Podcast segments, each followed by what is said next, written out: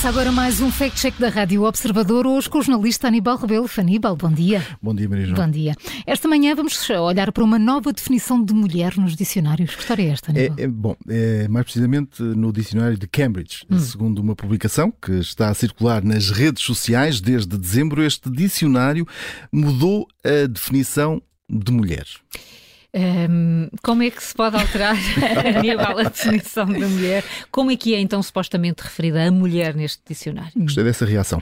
Ora, um, segundo o que afirma esta publicação, que já circula nas redes sociais desde dezembro e que nas últimas semanas uh, se tem multiplicado, mulher é um adulto que vive e se identifica como mulher, mesmo que tenha nascido com sexo diferente. Hum. A acreditar nesta publicação, esta é a forma como, nesta altura, os ingleses se referem à mulher. Mas isso é mesmo assim? O dicionário de Cambridge alterou a definição de mulher? Alterou, eh, ou melhor, atualizou. Ora, segundo o porta-voz do Cambridge Dictionary, a definição de mulher, tal como surge no dicionário, foi atualizada já em outubro eh, do ano passado, com o objetivo de incluir as pessoas transgênero na linguagem.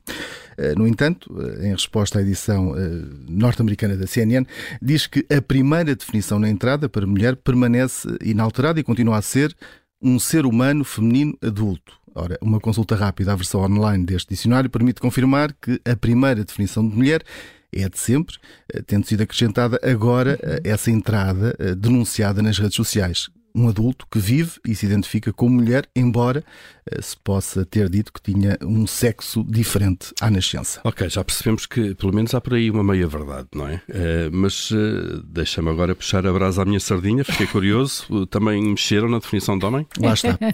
sobre esse tema ninguém fala, vamos falar nós. não há nenhuma publicação sobre isso, mas nós vamos ver. E realmente também foi incluída essa, uma atualização a essa definição.